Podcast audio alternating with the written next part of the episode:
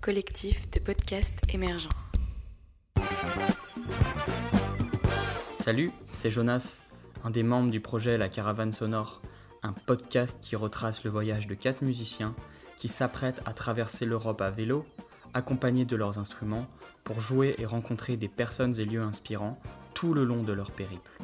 Si tu aimes la musique, les découvertes ainsi que la camaraderie, nous t'invitons à suivre notre podcast qui sera diffusé sur le site du collectif Chute.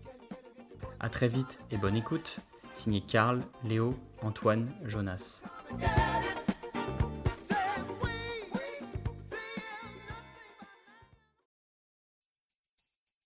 We are living in an increasingly polarized world. Le désespéré qui a pris des armes pour essayer de sortir de son désespoir. Aucune femme ne recourt de gaieté de cœur à l'avortement. Nous ne pourrons pas dire que nous ne savions pas.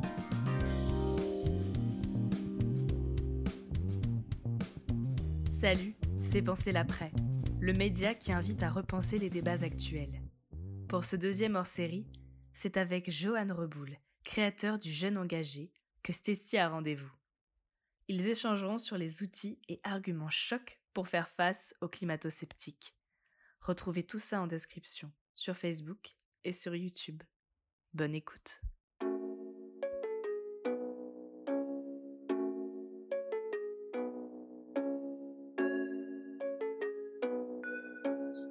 Bonsoir à toutes et à tous, je suis Stécie Algrin, fondatrice de Penser l'après, le média qui invite les acteurs du changement dans votre salon.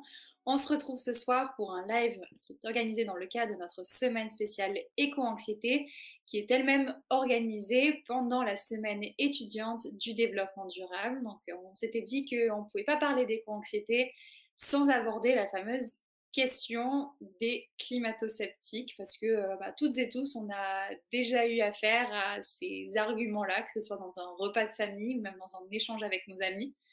Donc on est un petit peu parfois pris, au coup, pris de court en fait sur euh, qu'est-ce qu'il faut répondre, comment est-ce qu'on peut faire face à ça, face à l'angoisse que ça peut déclencher chez nous. Donc on va en parler ce soir avec euh, Joanne Reboul, donc, qui est créateur du compte Le Jeune Engagé et également auteur de son premier livre qui porte le même nom. Je vais l'inviter à, se présenter, mais surtout à nous présenter ses initiatives et son travail. Bonjour, salut Stacy. Alors, euh, comme tu m'as bien présenté, euh, je suis Johan Reboul, créateur et fondateur du Jeune Engagé. En fait, c'est une plateforme que j'ai créée en 2016 à l'âge de 16 ans, justement, euh, parce que j'avais envie de, mobiliser la jeunesse sur la question climatique et la question de la biodiversité.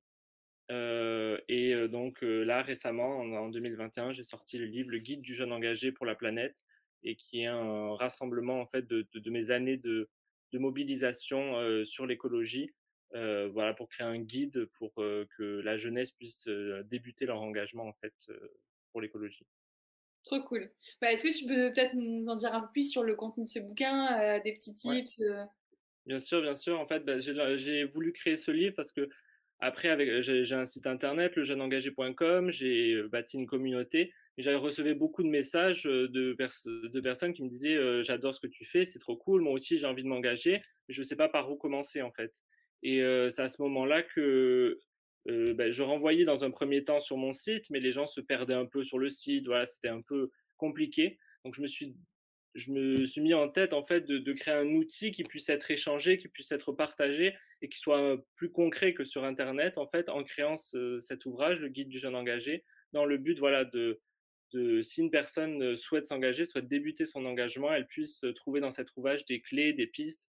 Je ne dis pas que j'ai la science infuse et que j'ai toutes les réponses au, au, dérèglement climatique, loin de là, mais c'est voilà, euh, ce livre il est positif, il se veut euh, voilà euh, porteur d'un espoir en fait pour pour la planète et avec des petits tips voilà en commençant en fait. Le livre il est structuré un peu comme mon engagement personnel qui s'est créé depuis 2016 en fait, euh, il commence par des éco-gestes que tout le monde peut appliquer au quotidien. On les connaît euh, souvent, réduire sa consommation de viande, lutter contre le plastique, etc. Donc, plein de choses qu'on peut faire au quotidien. Mais il souhaite pousser un peu plus loin, en fait, et montrer qu'un engagement, il peut être aussi voilà, dans la vie de tous les jours, au niveau de, du citoyen. Donc, le vote, hyper important, la politique, etc.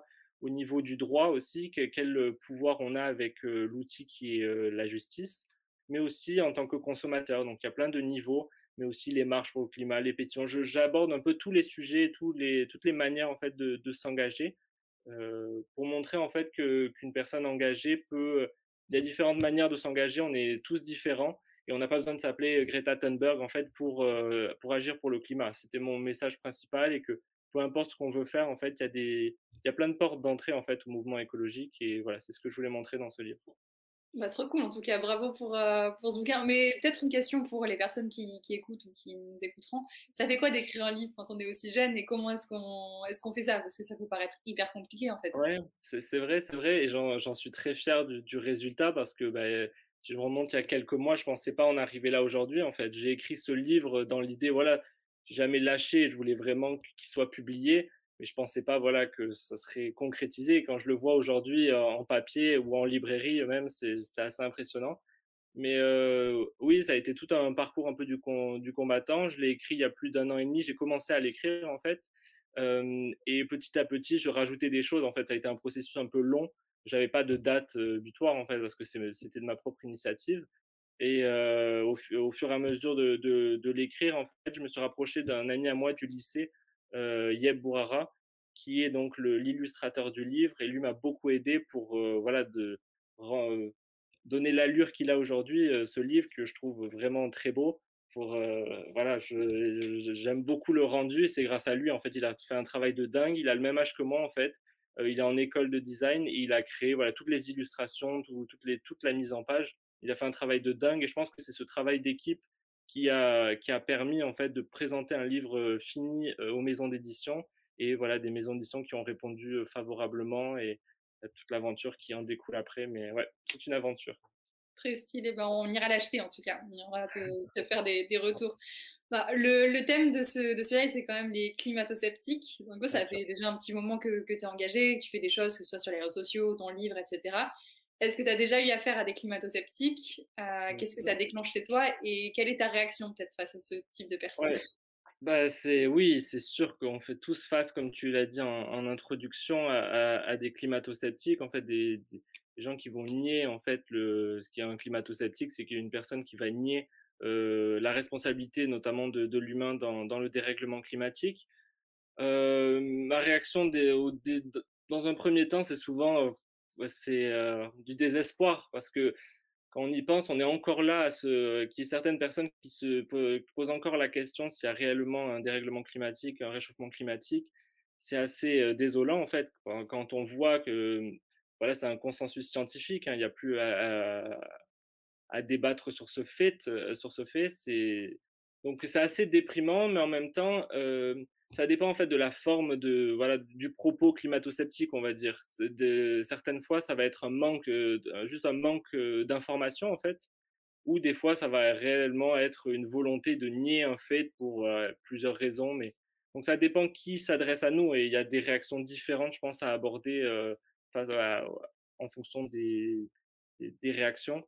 Et voilà, c'est difficile au début, mais je pense qu'on peut créer un argumentaire et justement, j'imagine on va en parler.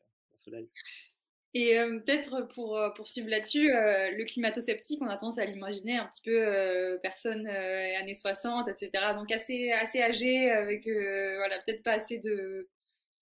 pas l'envie de comprendre, etc. Est-ce que toi, c'est ce que tu as pu constater?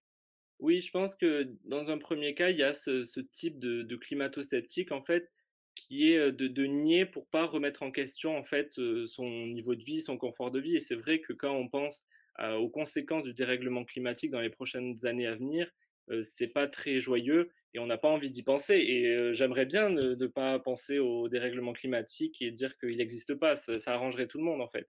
Donc c'est un peu une forme, je trouve, de non-courage en fait, de dire non, on n'y croit pas, comme ça je peux continuer ma vie tranquillement parce que voilà, je ne suis pas encore affecté directement par le, dérèglement climatique, alors qu'aujourd'hui, il y a déjà des, populations entières qui sont affectées par le niveau, euh, l'élévation du niveau des océans, etc. Donc, je trouve que oui, c'est une première. Euh, c'est souvent des gens qui vont euh, nier pour oublier en quelque sorte et pouvoir, pouvoir vivre tranquillement.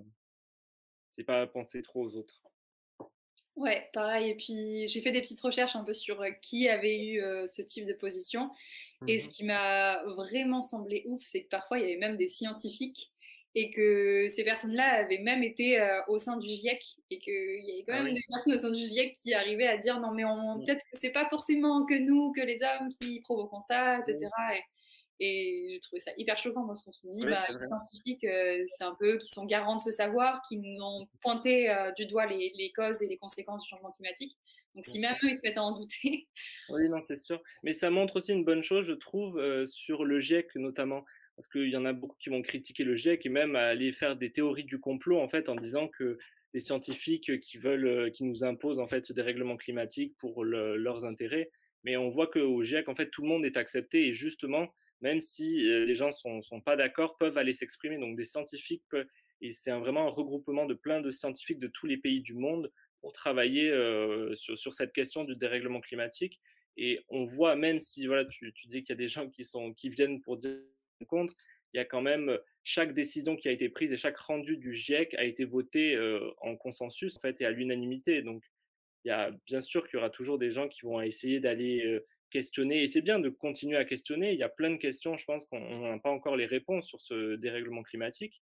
Mais, voilà, le fait que l'humain participe activement à ce réchauffement planétaire, il est indéniable et voilà, ça c'est un fait.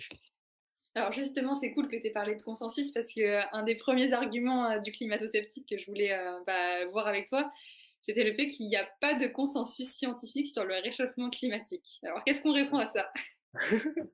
Bah, pour moi, du coup, en voyant les rapports du GIEC, il y a un consensus euh, scientifique. Il n'y a peut-être pas un consensus sur tous les points évoqués, euh, notamment de, Je pense que souvent le consensus n'est pas atteint sur des points spécifiques et très scientifiques, en fait, que nous, on n'a peut-être pas euh, la maîtrise, en fait, de, ces connaissances, mais ça va être souvent, voilà, quel niveau on va atteindre, quel... Mais la question du dérèglement climatique causé par l'homme, donc causé par le CO2 que, nous émettons, euh, il faudra. Et souvent, je trouve que les contre-arguments euh, face aux scientifiques ne sont pas fondés sur de vraies, réelles études aussi poussées que les scientifiques qui travaillent sur ça. Donc, voilà, moi, je, je suis très ouvert à écouter ces gens-là, mais il faut qu'il y ait voilà, des, des connaissances et, et des, voilà, des études qui ont été faites et pas juste dire, bah non, j'ai pas envie d'y croire, il euh, n'y a, pas de, y a pas de dérèglement climatique. Donc, voilà. Ouais, et sur la question, j'avais même un, un chiffre. Euh, j'avais vu que euh, sur les climatologues actifs sur la question euh, du changement euh, climatique, 97% d'entre eux étaient tout à fait d'accord sur le fait qu'on est responsable de cette accélération, de cet emballement, et que c'était même plus euh, questionnable en fait. Et, Voilà. et c'est ouf. Et puis j'avais fait un, un, mémoire en fait sur euh, le lobbying pétrolier, et notamment sur ExxonMobil. Et euh, en fait, ils expliquaient clairement que ça avait été limite un des premiers acteurs à être au courant que le changement climatique était en train de Ouais. se dérouler et qu'ils avaient euh, bah, financé un, vraiment énormément d'études. Et au moment où ils se sont rendus compte que ça allait mettre tout leur business euh, bah, à mal, ils ont dit bon les gars, on fait marche arrière, on va, on va faire des grosses campagnes pour, euh, pour dire que c'est pas Ouais. vrai, que ça n'existe pas. Et du coup, ils avaient financé toute une euh, série de pubs, je sais plus dans quel euh, journal, mais un journal hyper, hyper lu. Et euh, à chaque fois, ils démontaient un fait euh, sur le changement climatique. Ouais. Il y, a, il y a plein d'entreprises, on le voit, qui, qui ont fait ça en fait, parce qu'elles ont l'argent en fait de mener des études. Elles ont été les premières à pouvoir mener ces études car elles avaient les ressources financières. On le voit aussi avec par exemple Monsanto qui va euh, euh, faire des études sur la dangerosité de leurs produits. Puis dès qu'ils vont découvrir que c'est hyper dangereux, ils vont engager d'autres scientifiques pour démonter les arguments. Donc c'est quand même c'est dingue d'en arriver là quand même. Et on voit en fait euh, justement le tous les intérêts en fait financiers, économiques qu'il y a derrière ce- cette question et c'est et c'est là le problème, je pense. et ce changement de société que beaucoup ne sont pas prêts à faire, justement parce qu'il y a des milliards et des milliards de, de, de- de dollars et de- d'euros en, en jeu. Quoi. Alors après, j'avais un, un autre argument qui revient hyper souvent, celui-ci. Le climat a déjà changé, ce n'est pas grave. Vraiment, quoi. Oui, la, la question des dinosaures et on va tous disparaître comme les dinosaures, etc. Euh, oui, oui, bien, bien évidemment. Et je pense que la question d'un processus où on va vers, euh, dans des milliers- milliards d'années, vers une destruction de la planète, peut-être. Mais en fait, la question aujourd'hui du dérèglement climatique, c'est va-t-on vivre en 2050 Est-ce que l'air sera respirable? Est-ce qu'il ne fera pas 50 degrés l'hiver? C'est des questions quand même très actuelles. Et là, on n'est pas sur la même euh, échelle de temps, en fait. On ne sait pas dans, des milliers d'années euh, ce que sera devenu la planète. Mais là, on parle de, voilà, les générations futures, est-ce qu'elles vont pouvoir vivre dans un monde euh, où il y, a la nature, voilà, où l'air est respirable, etc. Donc, c'est une question de, oui, de temps, quoi. C'est maintenant en fait que ça joue le dérèglement climatique. Donc bien sûr, on peut penser après, mais c'est aujourd'hui que des gens vont souffrir en fait de ce dérèglement. Ouais, et puis justifier ce qui se passe aujourd'hui par, par ce qui s'est passé par le passé, alors que enfin concrètement, il y a eu quand même des forçages naturels qui étaient bah, hyper puissants, que ce soit des météorites, que ce soit mmh. des volcans ou des voilà des, choses beaucoup plus puissantes. Là, on mmh voit que ça s'accélère, que ça va même plus vite. Et c'est ça qui est inquiétant, en fait, c'est la, vitesse avec laquelle bah tout ça est en train de se dérouler. Quoi. Ouais, oui, parce que je pense que voilà, il y a un, réchauffement qui se crée, mais nous, on a, on a mis des moteurs, quoi, et on y va. quand, tu vois la, vitesse qu'on, on a multiplié ce réchauffement, c'est dingue, en fait. En quelques années, on a fait le, c'est la même que des milliers d'années, donc c'est impressionnant. Après, euh, bah, je vois un, commentaire là, qui est peut-être pas mal euh, à lire. On me dit J'ai l'impression que le Covid en France, avec la résurgence des théories complotistes, entretenues avec l'élection américaine et, Trump, etc., a fait relancer les climato-sceptiques en France. Je trouve même qu'on trouve souvent un lien entre les mouvements très à droite et ceux qui nient le réchauffement climatique d'origine anthropique. Qu'en pensez-vous? Sans toi, il y a clairement un lien entre ces mouvements. Oui, bien sûr. Bah, déjà, dans une question de le, le Covid dans le monde, ça a créé une, je pense, une peur généralisée et on va essayer de, de se réfugier en fait dans des complots pour essayer d'expliquer ce qui se passe. Et ça, c'est la même chose avec le dérèglement climatique. C'est beaucoup plus facile de dire non, non, mais c'est un complot contre nous, il y il se passe rien, que de que d'affirmer en fait qu'il y a véritablement un, dérèglement climatique. Et sur la question des, élections américaines, etc., Trump, oui, je pense qu'on donne beaucoup plus la parole aux climato-sceptiques en ce moment, dans cette période, qu'auparavant. Après, je ne connais pas les chiffres, hein, c'est une, une impression, hein, c'est vrai. Et l'élection de, Trump a, fait beaucoup de dommages à, la lutte contre le dérèglement climatique, car on a, donné on a donné la possibilité à, une personne d'être à la tête d'un des, pays les plus puissants du monde, tout en, étant climato-sceptique. Donc pour une personne qui ne croyait pas à ce dérèglement, on dit bah oui, Donald Trump n'y croit pas, alors j'ai toutes les raisons de, ne pas y croire aussi. Donc ça fait un, dégât considérable. Et donc en espérant que Joe Biden relève la barre maintenant un peu et essaye de... Mais oui, oui, je, pense que là, le, climat est favorable pour les climato-sceptiques.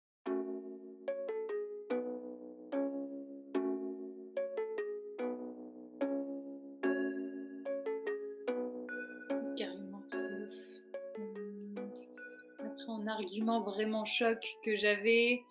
le fait peut-être que le GIEC serait trop alarmiste sur, euh, sur ses prévisions et sur les mmh arguments qu'il avance. Oui, c'est des, c'est un point qui a été souvent évoqué aussi.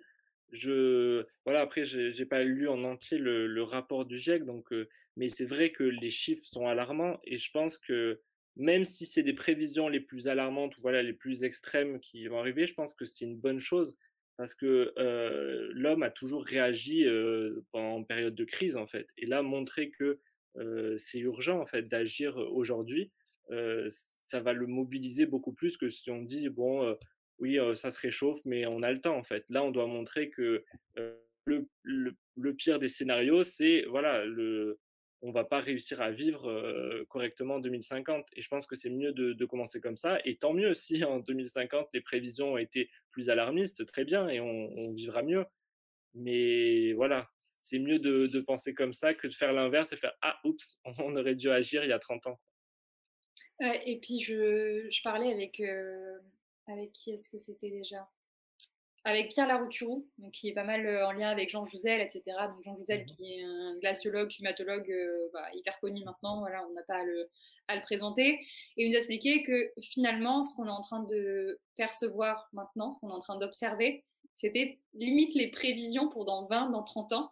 Et mhm. que bah, même les scénarios les plus euh, pessimistes que le GIEC avait pu avancer, bah, à chaque fois, on se retrouvait bah, bien au-dessus de, de, ce qui était annoncé. Donc, c'est encore plus alarmant, en fait, de se dire que même les scénarios les plus pessimistes n'étaient pas si pessimistes que ça. Ouais, c'est ça. En fait, euh, non, je pense qu'il y a une réelle urgence et les scénarios alarmistes sont alarmistes car c'est alarmant. c'est aussi simple que ça. Et euh, oui, je suis totalement d'accord. Peut-être pour, pour, faire le lien avec ça, on a tendance à nous dire que bah, les, les, écolos sont un peu trop anxiogènes, que on fait trop peur, que bah, collapsologie, etc., c'est pas une bonne solution. Comment toi tu réponds à ça? Comment tu fais face? Euh, Est-ce que tu parles des solutions plutôt?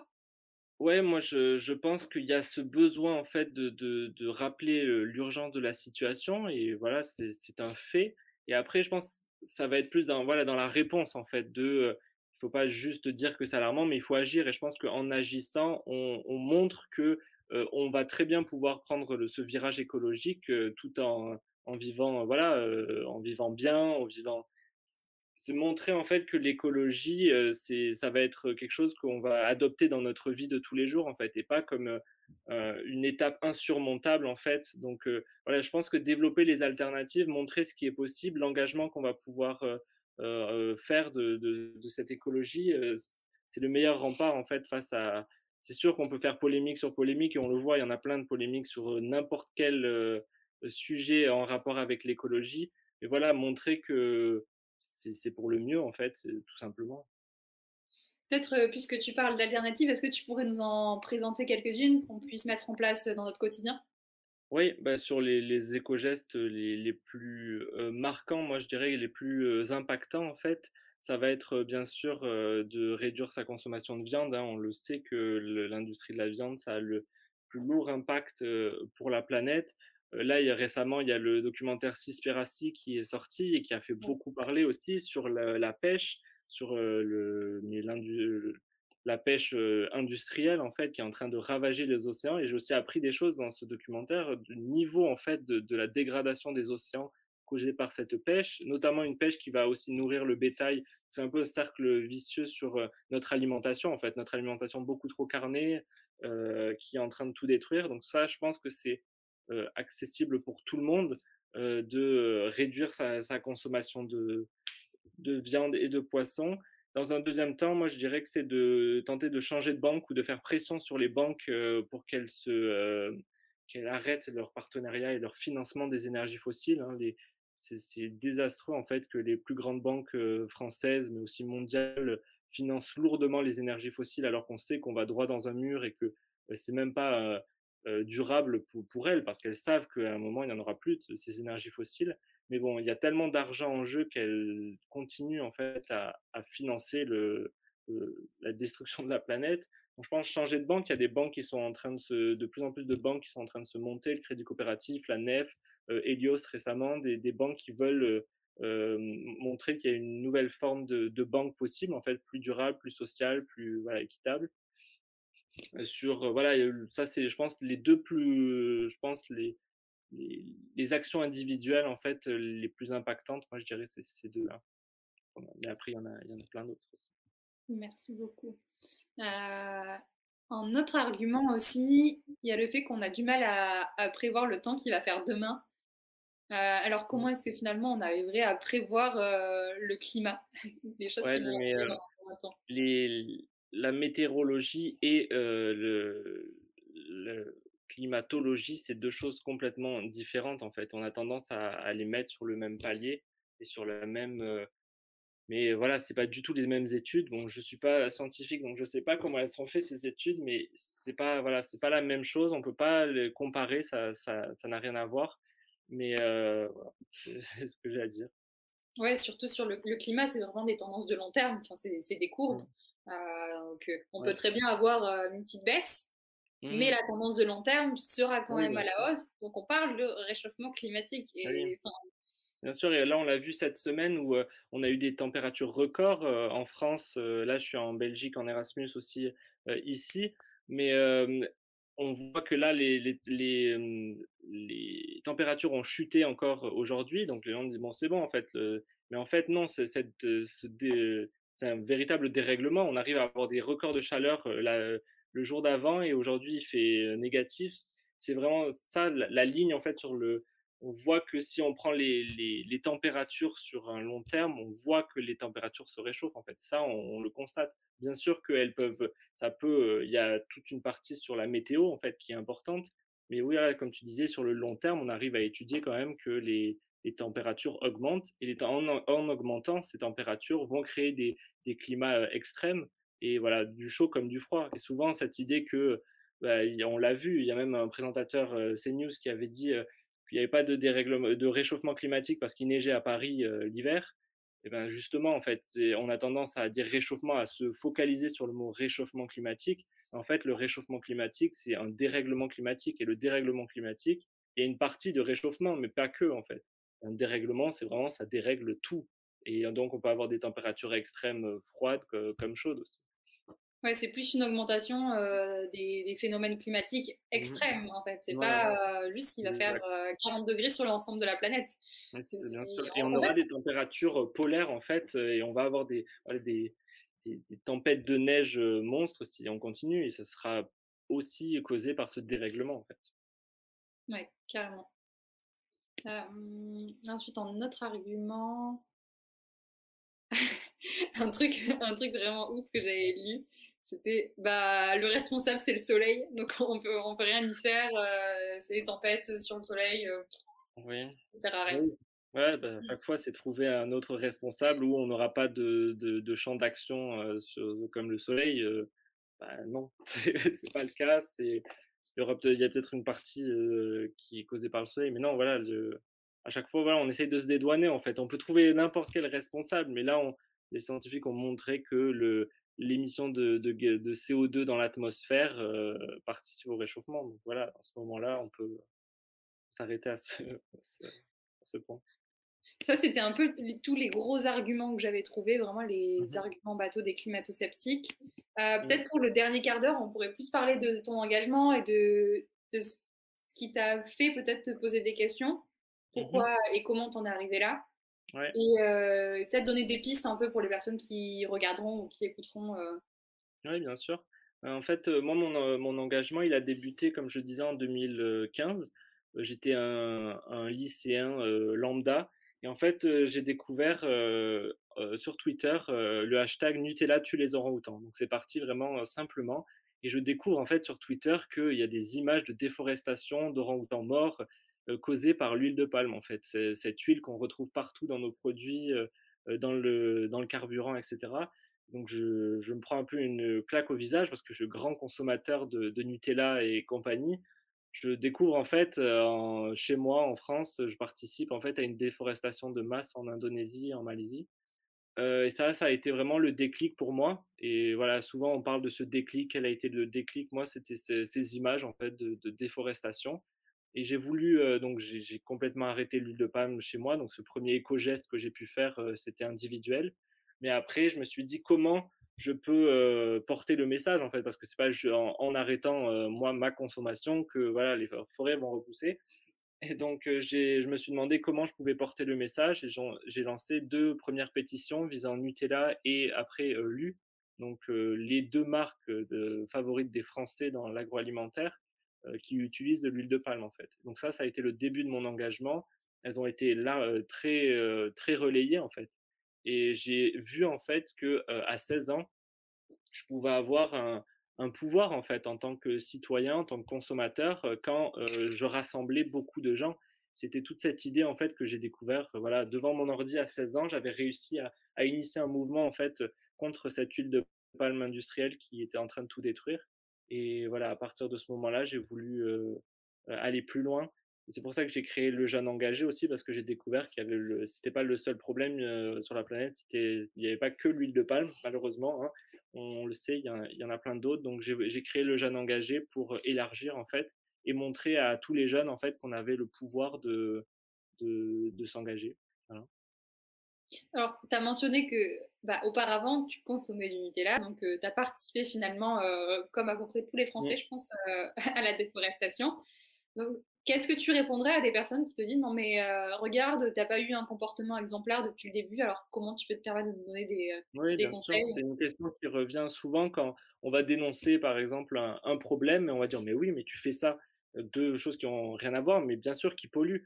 Et je pense que personne n'est parfait. Encore aujourd'hui, je n'ai pas un mode de vie 100% écolo, je, le sais. Et, je trouve que c'est dommage, en fait, de, de dire ça, parce qu'il y a plein de causes, il y a plein de luttes, en fait. Et on essaye de faire du mieux qu'on peut, mais aussi on est dans une société capitaliste qui... C'est difficile aujourd'hui de vivre 100% écolo voilà, dans notre société. Donc tout simplement de dire qu'on fait au mieux en fait. Et c'est cette idée. Et je trouve que c'est très décourageant d'aller pointer ce qui ne va pas et ce qu'on ne fait pas bien quand on essaye de porter une cause, alors qu'on pourrait dire ouais, c'est bien ce que tu défends la cause, voilà, s'entraider, etc. Et voilà, il y a, y a, tout un, une amélioration possible en fait. Et c'est sûr. Et je, suis le premier à voir que j'ai des améliorations à faire sur plusieurs, sur plusieurs points.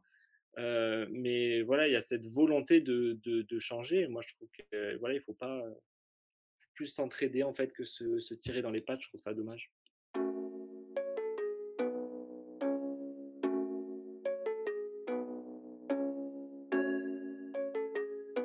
Moi, je trouve ça ouf parce que, en gros, j'ai écrit un article pour mon pote sur l'écoféminisme. Et euh, cet article, il a été relayé sur des comptes euh, voilà, avec des gens qui sont parfois un peu virulents, ça. Et ils sont allés me stalker sur Instagram. Ils se sont rendus compte que bah, comme beaucoup d'étudiants, j'ai été à l'étranger pour une partie de mes études. Mmh et là, ils m'ont dit non, mais regardez là, elle, a, elle a un mode de vie d'influenceuse et elle se permet de nous donner des conseils. Et Je trouve ça ouf, en fait, à quel point. quand on ne peut pas s'attaquer au message, on s'attaque au messager, en fait. Ouais, je me suis mis en privé sur mon compte perso Instagram parce que justement, des gens vont aller chercher le moindre truc. Et pareil, j'ai fait des voyages, etc. Et je le cache pas du tout, en fait. C'est ce, c'est dommage. Et c'est ce, qui, ce que je disais, on, pense que soit tu es, euh, par exemple, Greta Thunberg euh, était donc cette idée que tout, ben voilà, c'est le d'être parfait, donc tout le monde devrait être comme ça, mais et tous les autres en fait qui n'agissent pas. Alors que non, tout le monde devrait faire au mieux qu'on peut. Il y a plein de, c'est pas tout le monde qui peut s'engager de la même façon. On n'a pas toutes les mêmes ressources économiques, etc. pour pour s'engager. Euh, on peut pas manger tous bio et local du, du, jour au lendemain. Donc c'est cette idée que voilà, il y aurait les, gens parfaits et on a érigé en fait Greta Thunberg comme si elle devait aller se battre pour le climat toute seule en fait et les autres on attend derrière et on continue à vivre notre vie et je trouve ça dommage et Greta est pas non plus parfaite et parce que voilà c'est une humaine comme comme nous quoi et ouais c'est cette idée de comparaison en fait à chaque fois et de si t'es pas parfait tu peux pas parler je trouve ça je trouve ça dommage Moi, je trouve ça assez ouf. Et mmh. puis, et puis si, si on en est à, à toujours se demander est-ce que par le passé j'ai fait des choses qui sont en contradiction avec les valeurs que je défends aujourd'hui, bah ouais, en fait, ça s'appelle changer, ça s'appelle grandir, ça s'appelle se déconstruire. Et, je trouve ça, moi, je trouve ça génial, justement, de te dire que tu as, parcouru beaucoup de chemins, tu remets en cause, en fait, beaucoup de choses sur toi, etc. Cette déconstruction, moi, je la trouve, bah, c'est top et dire que voilà, tu as, réussi à, à, passer ce cap, à t'engager. Moi, je trouve ça hyper courageux et génial. Et de voir que voilà, tu as encore des, de, de l'amélioration à faire devant toi, moi, je trouve que c'est génial. Je n'ai pas grand-chose à répondre à, ces gens-là, mais je continuerai mon engagement et j'invite les, les, autres à s'engager, même s'ils ne sont pas toujours parfaits. Voilà. Bah, je suis bien d'accord. Euh, il y a une question de, de quelqu'un du public comment est-ce que euh, Johan ressent l'engagement des personnes de sa classe d'âge, intense ou faible? Moi, j'ai envie de dire que je la trouve intense. On l'a vu avec les, les, marches pour le climat, en fait, ça a vraiment réveillé un sentiment que je pense que beaucoup de jeunes partagent, en fait, cette idée que ben voilà, on est la, dernière génération qui va pouvoir agir pour la planète.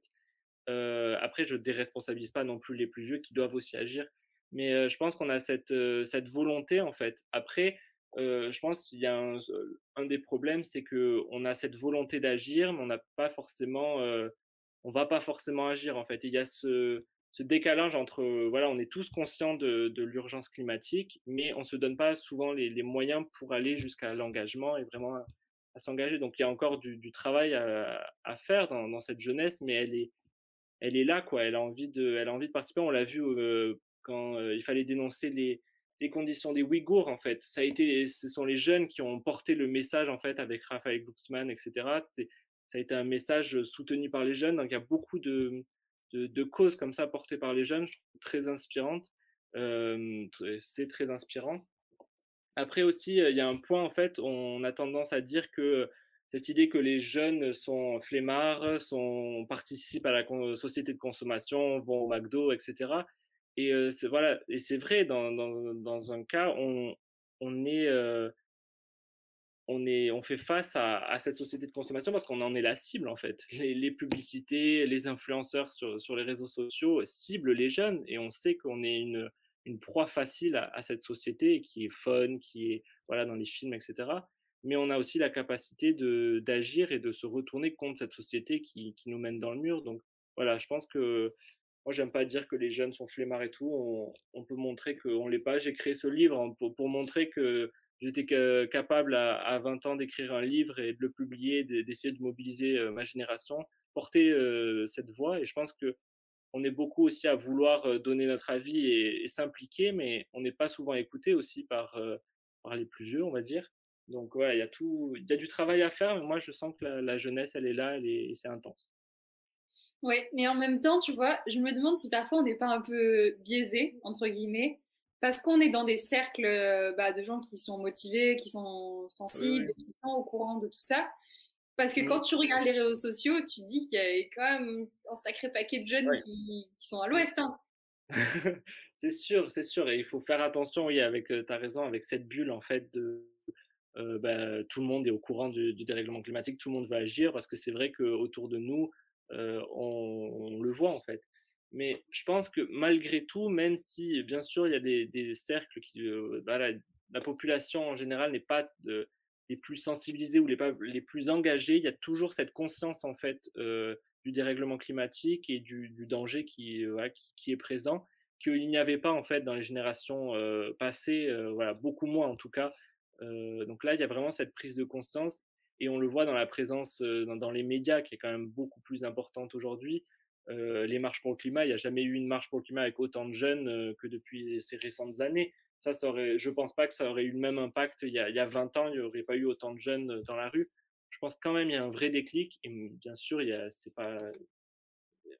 du travail, comme je disais, mais voilà. C'est, moi, je pense qu'il faut rester positif et penser que voilà, cette jeunesse, elle a quand même envie de, bah, de vivre mieux parce que c'est elle qui, qui va aussi vouloir vivre mieux en 2050. On aura 50 ans, on ne sera pas encore mort, donc euh, voilà.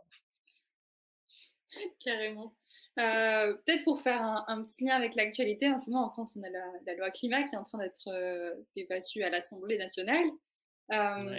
Toi, qu'est-ce que tu en penses? Est-ce que, est que tu penses qu'on est en train de louper un peu la dernière opportunité de, d'améliorer les choses? Ou est-ce que bah, c'est déjà un pas de fait dans le bon sens et gagner.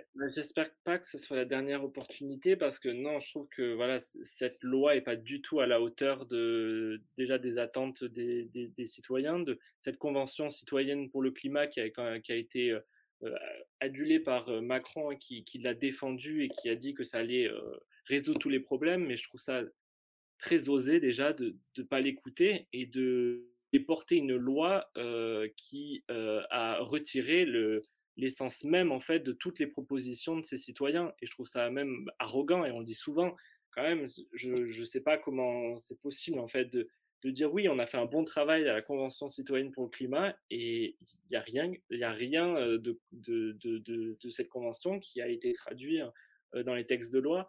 Donc moi, je, j'ai du mal à, à, applaudir les petits efforts en fait qui vont être faits dans, dans cette loi parce que je trouve que c'est plus du greenwashing en fait que des, petits, des petites avancées. On est en train de faire croire que le gouvernement fait, assez pour le climat, pour aussi des raisons de, réélection qui arrivent très rapidement. Il faut faire des lois très rapidement pour pouvoir voilà, aduler les électeurs.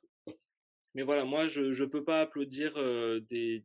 C'est pas assez en fait. Et on voit que les lobbies ont, ont détruit en fait tout, tout, le sens en fait de cette convention et je trouve ça parce que l'idée était géniale en fait. Rassembler 150 citoyens, vraiment mettre le citoyen au cœur de, de, de, ce problème en fait qui est, qui est le dérèglement climatique. Je trouvais ça génial et voilà. les lobbies ont gagné pour ce, cette fois-ci, moi je dis ça clairement, mais on n'a pas dit notre dernier mot et on va se battre jusqu'au dernier souffle. On ne laissera pas faire ce, voilà, on laissera pas faire et j'ai vu que il y avait des jeunes qui étaient devant l'Assemblée et qui vont qui ont décidé voilà, de, de mener une, une, petite manifestation devant l'Assemblée qui est en train de prendre des grosses proportions, des, des, députés qui descendent pour parler avec eux sur justement ces questions. Je trouve ça hyper important en fait de pas lâcher et de pas dire là parce que cette loi va être votée de, de, se relâcher, de dire bah, c'est trop tard, on, on a perdu. Non non, il faut continuer à se battre. C'est trop marrant que tu parles de ça parce qu'en fait, je fais partie des, des 5-6 jeunes qui ont organisé ce truc devant l'Assemblée. J'ai vu ton nom, mais je ne savais pas si, si c'est toi qui as lancé le.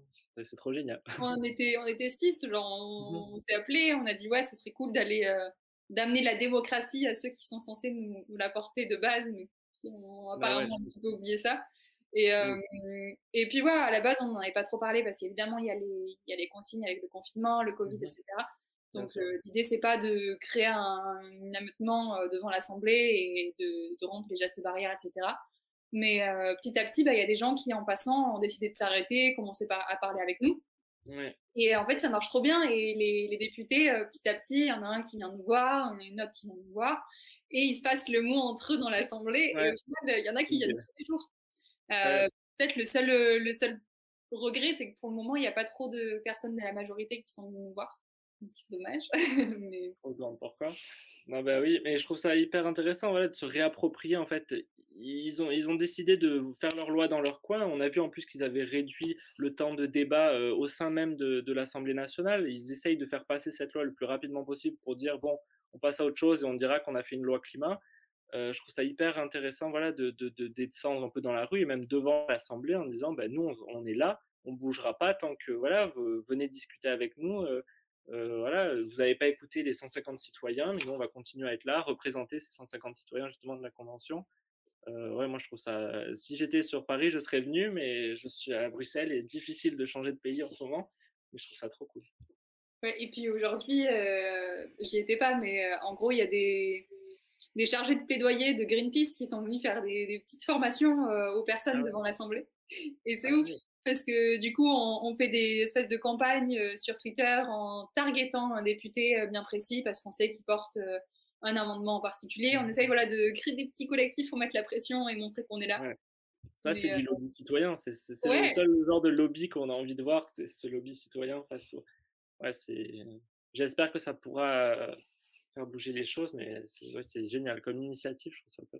Ouais, grave. Mais euh, mais voilà, on attend que les députés euh, qui ont vraiment le pouvoir euh, pour l'instant à l'Assemblée euh, fassent le pas de venir nous parler et, et se cachent pas derrière les grandes portes ouais. de cette Assemblée, parce que en vrai c'est assez frustrant de se dire que bah, même quand on vient à eux, ils donnent pas la peine de, venir échanger avec nous, alors que vraiment on s'est placé en tant que bah, des citoyens qui veulent vraiment créer un espace de débat, on ne sera pas dans la confrontation, on mmh sera également dans une posture d'écoute, mais ça, il faut venir. Quoi.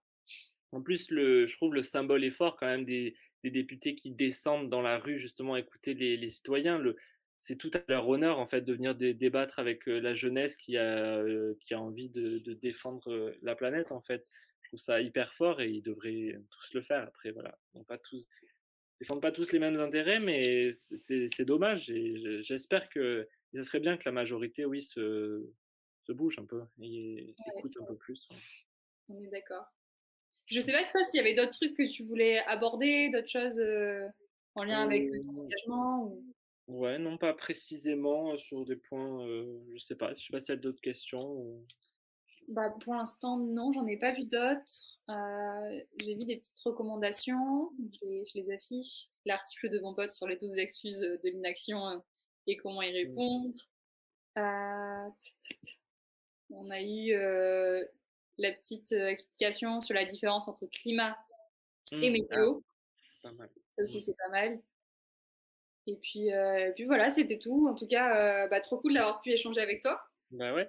Et, euh, et puis, bah, continue ton engagement et on espère que quand tu reviendras à Paris, tu viendras nous voir et qu'on pourra refaire le monde, peut-être pas devant l'Assemblée cette fois-ci. Mais... Ouais, il y aura, il y aura toujours d'autres combats et je pense qu'il y, y, a encore beaucoup à faire. Donc, oui, c'est clair. Mais oui rappeler à, cette jeunesse qu'elle a, toutes les capacités de, s'engager, que voilà, qu'elle le fasse.